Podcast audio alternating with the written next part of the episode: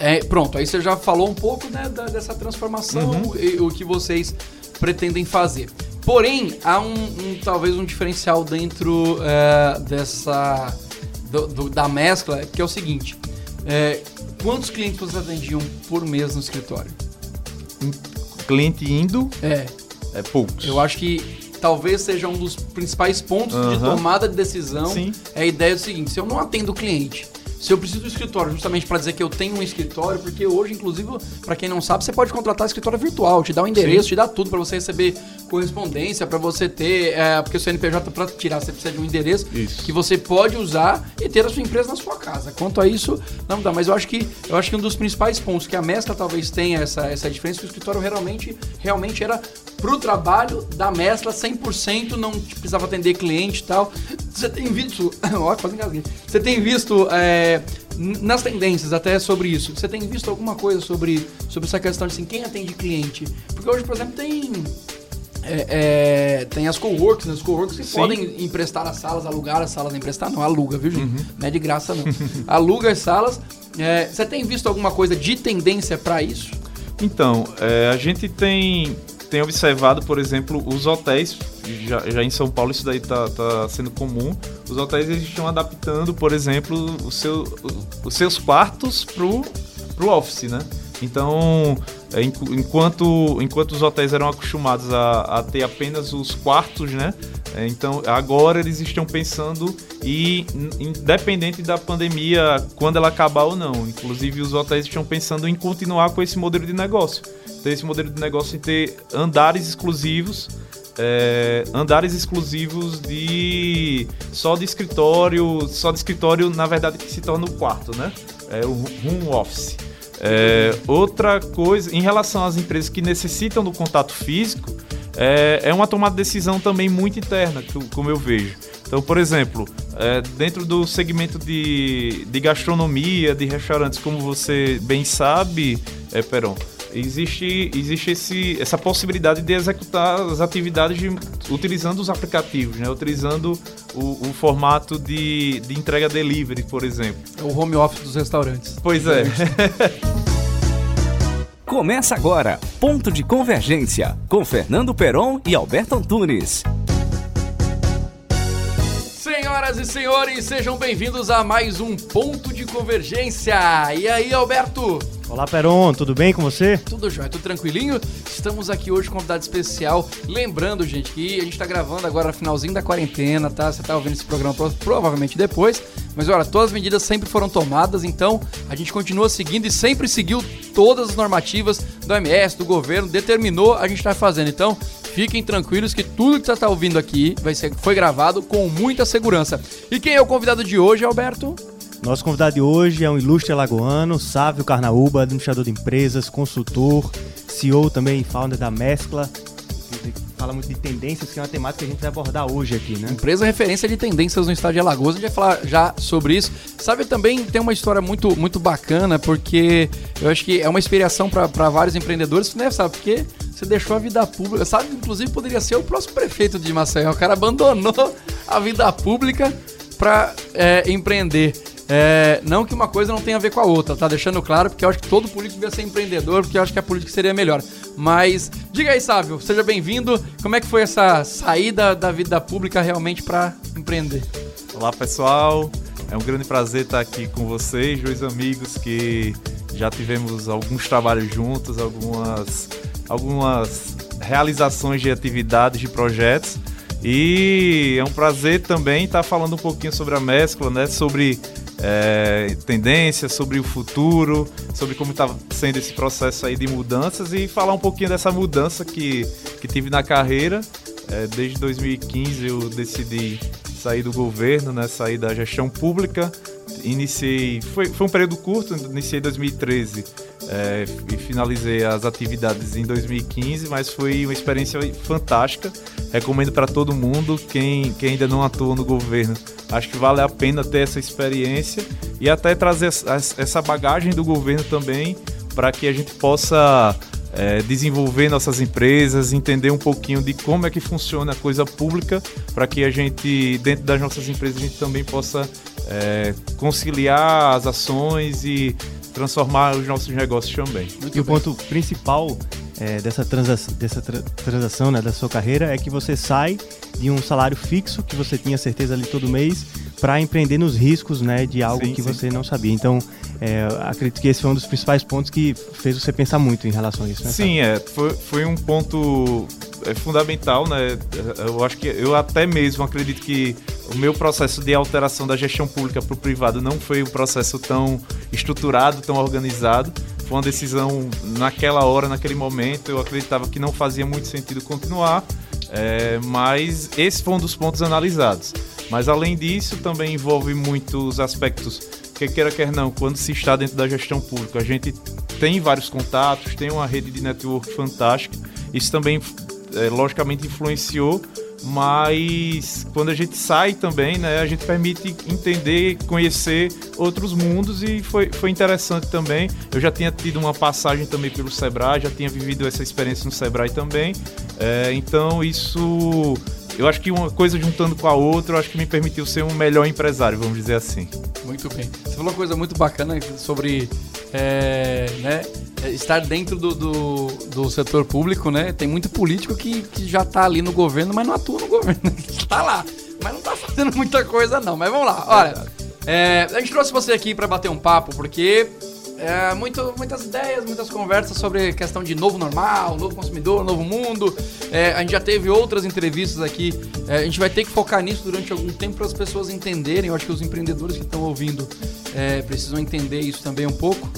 E aí você tem uma empresa, e a gente vai falar um pouco da sua empresa, que é referência no estado de Alagoas para falar de tendência, ou seja, vocês pesquisam o futuro, vocês são. A gente é, é o tipo de empresa que pode colocar a sua empresa, para quem está ouvindo, não, acho que é um passo à frente no mercado. Então, neste momento, neste momento agora, é, você, olhando pelo lado da sua empresa, você acha que você isso, lógico uma pandemia não tinha como ser prevista, mas dá para sentir a previsão pelo menos mais assertiva do que vai ser daqui para frente?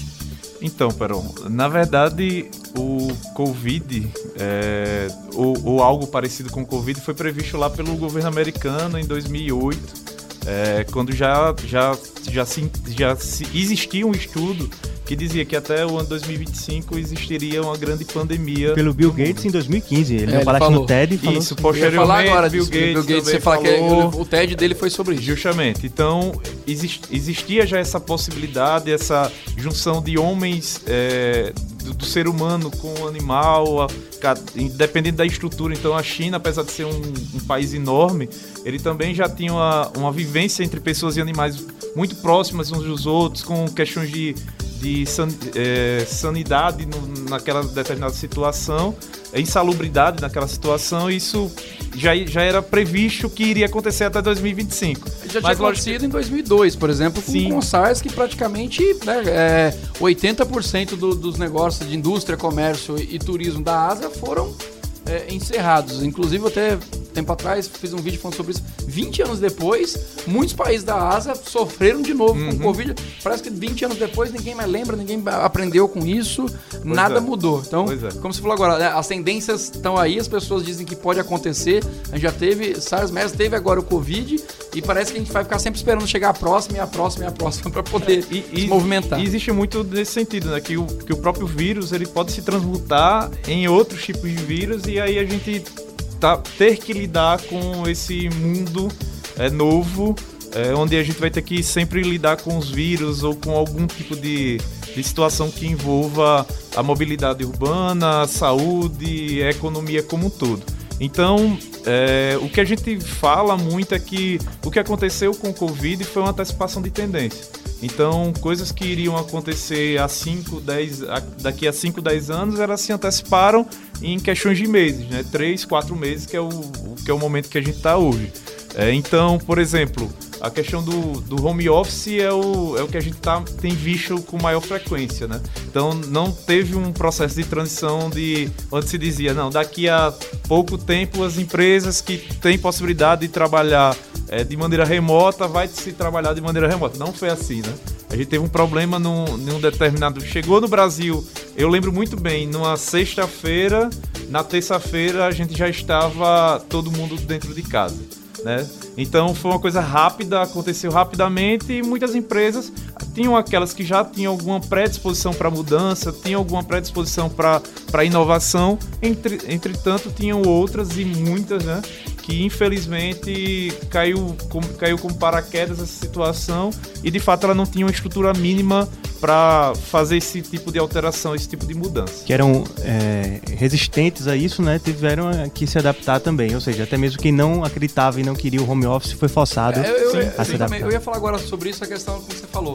É, uma coisa que seria, já falando de tendência, né? A tendência do home office, mas você acha que é, não só a questão da aceleração, porque o vírus fez isso, mas você não acha que quando se fala na tendência de, de que algo vai acontecer, ó, a gente está olhando, uhum. o futuro é isso. Talvez a lentidão da transformação seja justamente mais por comodismo do que pelo. Porque, assim, é, pelo menos de, dos relatos que eu tenho, eu estou falando já dentro da minha bolha, das coisas que eu pesquisei e estou vendo, é, eu não conheci nenhuma empresa que mudou para o home office e se deu mal, por exemplo. Eu não conheço nenhuma empresa que falou assim: olha, nós começamos a trabalhar em casa e não funcionou. Uhum. A maioria diz que. Tem muita gente que quer voltar para o escritório, mas diz que funcionou o home office. Ou seja, eu posso ter uma boa parte da minha equipe de home office. Ou seja, é, eu nunca tinha testado. Será que era muito mais pelo comodismo mercadológico do que realmente é, não estava dando certo por algum motivo? Porque eu acho que a gente já tem tecnologia suficiente para trabalhar. É, eu estava conversando com o Alberto aqui antes do, de você chegar. É, eu tenho um amigo meu que é programador daqui de Maceió e ele trabalha aqui para duas empresas do Vale do Silício. É, ele é empregado lá. Pois é, e para alguns ramos isso daí já era comum, né? Por exemplo, como você citou, o ramo de tecnologia é um ramo que já, já se tinha um costume. Então, inclusive, 2015, é um trabalho que eu fiz lá em Delmiro Gouveia, uma menina, é, ainda dentro da universidade, que fazia serviço para uma empresa dos Estados Unidos, de Delmiro Gouveia. Então, para tecnologia, isso daí já é comum. Agora, vamos lidar com varejo, vamos lidar com com indústrias ou, ou outros tipos de atividades que não estavam acostumados com isso. Então a própria mescla, a gente não tinha o trabalho é, home office, a gente não tinha um trabalho remoto. Então a gente também teve que se adequar a, a esse novo momento, mas eu acredito que o que a gente já fazia antes facilitou esse processo. Então. Mas por que, que vocês nunca tinham experimentado? Você tem o um motivo? Vocês acreditam que existia um motivo? Eu acredito que pelo fato de que estava ah, dando certo da maneira que estava. A gente acreditava que estava dando certo, na verdade. É, e a gente hoje até brinca, caramba, parece uma, parece uma empresa pré-histórica, né?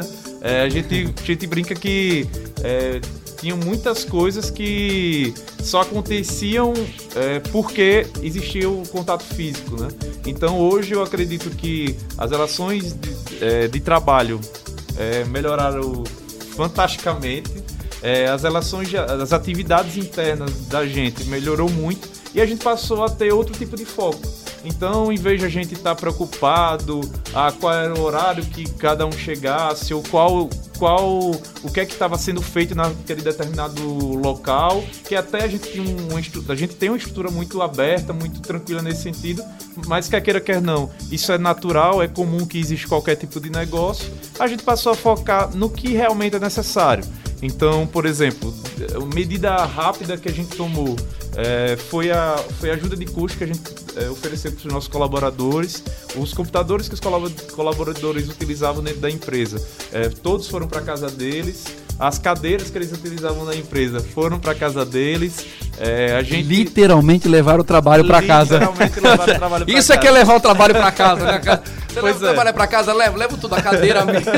e, e também, e também a gente teve que é, pensar em, em como é que a gente mantém ou melhora a cultura da empresa. É, continuando com as atividades que a gente já tinha. Eu imagino as exemplo. empresas mandando um reloginho de ponto para casa de cada funcionário pois também. É. o cara acorda de manhã, vai antes de escovar o dente, bate o ponto aí. Pois escova... é, pois é, pois é. Então a gente também, por exemplo, vou dar um exemplo bem interessante que a gente tinha na empresa, tem na verdade na empresa, o Café com Resultados, que é o encontro que a gente tem é, todas as primeiras sextas-feiras do mês, onde a gente vai discutir um pouquinho do que foi feito no mês anterior, cada um falar um, o que teve de positivo, o que teve de negativo no mês anterior também, tanto na vida pessoal quanto na vida profissional. Era uma coisa que estava dando muito certo na empresa.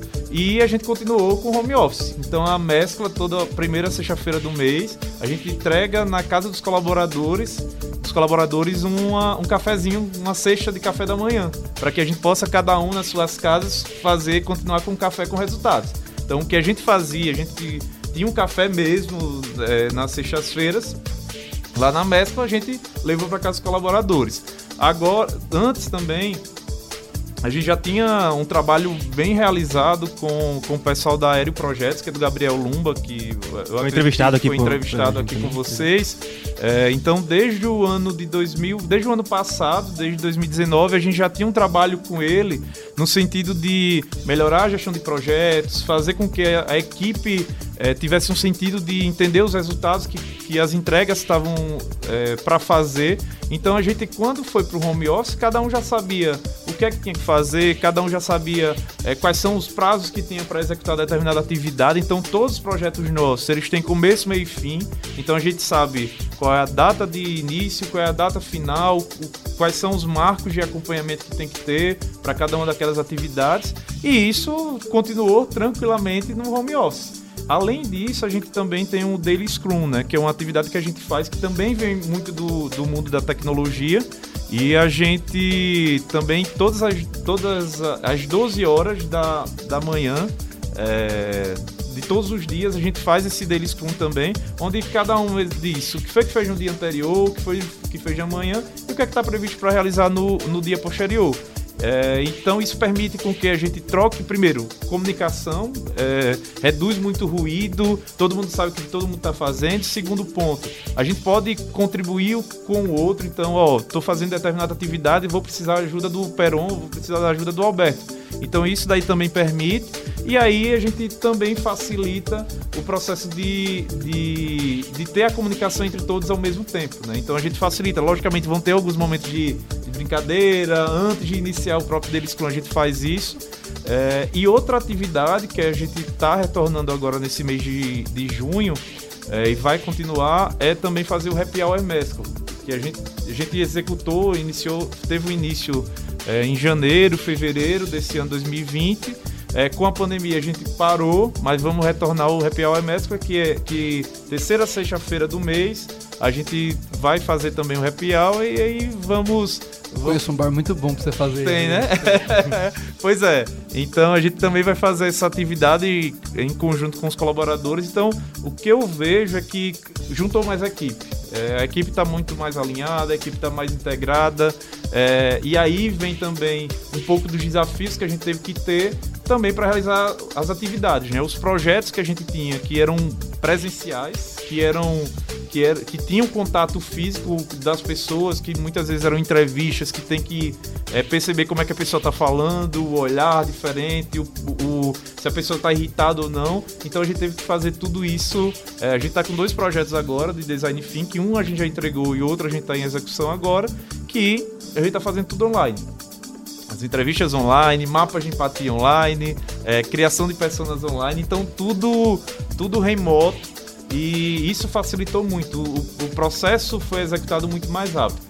É, então, pesquisa de tendência, que era, que era algo que a gente já fazia totalmente online, a gente já teve clientes de Austrália, é, Espírito Santo, Curitiba, é, São Paulo e a gente conseguia fazer. E agora a gente fa facilitou ainda mais, né? Porque é, a gente pode fazer pode fazer mais pesquisa de tendência em menos tempo e conseguindo fazer as entregas com a qualidade que a gente já tinha, né? Era uma dúvida que nós tínhamos se a mescla pretende continuar assim, mas depois de tudo que ele explanou aqui, parece que já foi explanado. Né? a dúvida era justamente, você falou que você já entrou no papo né, do home office, aí mostrou já o que vocês estão fazendo e como foi feito, mas fala pra gente o que você acha que foi o principal ponto uh, pro sucesso do home office. Porque assim, Muita gente pode estar tá ouvindo agora e tá naquela dúvida, e aí, eu vou pro home office, eu não vou, uhum. é importante, é, eu acho que eliminar o custo do escritório por um período pode ser legal, mas será que para sempre vai rolar? Uhum. Então, assim, o é, que, que você acredita que foi primordial para Lógico, ninguém teve tempo de se organizar, como você falou. Foi uma avalanche. Chegou e disse, ó, tchau, Isso. vai para casa trabalha. Mas o que, que você acredita que foi, ou pelo menos está sendo, o primordial para a organização de se trabalhar em casa? Então, é, eu acho que vem muito desse histórico da equipe em relação a, a trabalhar é, por projetos, trabalhar por resultados. Então, quando se tem uma equipe onde cada um faz o seu jeito de, de maneiras diferentes, cada um executa de, da, da, forma que, que deseja, que quer, de fato, quando se vai para um, um trabalho remoto, é, pode complica a situação, né? Quando a pessoa não tem prazo, não tem meta para bater, não Conheço tem... isso como governo. Desculpa, tá ouvindo. Então, quando não existe isso, isso dificulta, complica, complica muito essa, essa transição. Mas o fato da equipe já ter esse, essa, esse mindset, né, esse pensamento voltado para para elaboração por projetos, executar os projetos com resultados, então acho que isso facilitou para caramba. É, então teve, teve o teve o benefício né, do custo. Então, por exemplo, é, na quinta-feira antes da sexta, que foi o, onde deu o problema geral, eu tinha comprado um ar-condicionado. olha aí, 30, olha aí. De 30 mil BTUs. Isso daí é um exemplo bem Era interessante. Para nevar na sala. 30 né? mil BTUs, que tava um problema grande lá, lá na empresa, questão de ar-condicionado. Quinta-feira a gente comprou. É, e até então a gente ficava na na dúvida, poxa, vamos continuar, vamos, vamos pro home office totalmente. Vamos, Levou para casa o ar-condicionado também? Não, está, Cada está, semana na casa de um, tá está, na, está na casa de, da mãe de uma das sócias. Olha aí. então é uma, foi, foi uma coisa bem, bem interessante, bem peculiar. Caramba, é, se, a gente, se a gente soubesse qual era o dia exato que aquilo ia acontecer, com certeza a gente não teria adquirido aquele, aquele ar-condicionado. Com relação a voltar ou não, é, pessoalmente, eu acredito que é, logicamente é uma decisão em conjunta, não, não sou eu apenas que tomo essa decisão, é, mas pessoalmente eu vejo que trouxe mais resultado, trouxe mais, trouxe mais benefícios. Mas também eu acho que a gente tem, é, é, importante a gente é, analisar outras situações. É, tem pessoas em equipes que têm um filho em casa, que nesse momento de pandemia tá, o filho não está indo para a escola e isso tem dificultado muito. É, tem, tem famílias que tá tem que dividir o, o, computador, por exemplo. Então teve muitas dentro da empresa. A gente não teve essa dificuldade porque os computadores foram foram para casa dos funcionários, dos colaboradores. Mas existem outras equipes que, que passaram por esse tipo de situação e aí cabe para cada um cada um dos, das organizações das empresas analisar. Faz sentido? Deu resultado? É, por que não a gente pensar também numa possibilidade de, tá, vamos fazer o trabalho remoto e o remoto, inclusive, pode ser dentro do escritório, entendeu? Ter uma base pequena, uma base física, mas a grande parte da equipe está, está em casa ou está fazendo o seu trabalho numa praia ou está fazendo seu trabalho é, no interior, da, na casa da família, enfim, tendo internet facilita muito, né? Muito bem. Ó, é, pronto, aí você já falou um pouco né, da, dessa transformação uhum. e o que vocês pretendem fazer. Porém, há um, um talvez um diferencial dentro é, dessa do, do, da mescla, que é o seguinte: é, quantos clientes vocês atendiam por mês no escritório? Cliente indo? É. É pouco. Eu acho que talvez seja um dos principais pontos uhum. de tomada de decisão. Sim. É a ideia do seguinte: se eu não atendo o cliente se eu preciso de um escritório, justamente para dizer que eu tenho um escritório, porque hoje, inclusive, para quem não sabe, você pode contratar escritório virtual, te dá o um endereço, Sim. te dá tudo para você receber correspondência, para você ter, é, porque o CNPJ para tirar você precisa de um endereço isso. que você pode usar e ter a sua empresa na sua casa. Quanto a isso, não dá. Mas eu acho que eu acho que um dos principais pontos que a Mescla talvez tenha essa essa diferença, que o escritório realmente realmente era pro trabalho da mescla 100%, não precisava atender cliente e tal. Você tem visto, ó, quase me Você tem visto é, nas tendências até sobre isso. Você tem visto alguma coisa sobre, sobre essa questão de assim, quem atende cliente? Porque hoje, por exemplo, tem é, é, tem as coworks, né? Os coworks que Sim. podem emprestar as salas, alugar as salas, emprestar não, aluga, viu, gente? Uhum. Não é de graça, não. aluga as salas. É, você tem visto alguma coisa de tendência para isso? Então, é, a gente tem tem observado, por exemplo, os hotéis, já, já em São Paulo isso daí tá, tá sendo comum, os hotéis eles estão adaptando, por exemplo, o seu, os seus quartos pro, pro office, né? Agradecemos a audiência de vocês. Lembrando que também esse episódio vai virar podcast, então você pode ouvir no podcast do Ponto de Convergência. É só procurar nas redes. Procure o Ponto de Convergência, segue a gente no Instagram. Até mais, obrigado e tchau!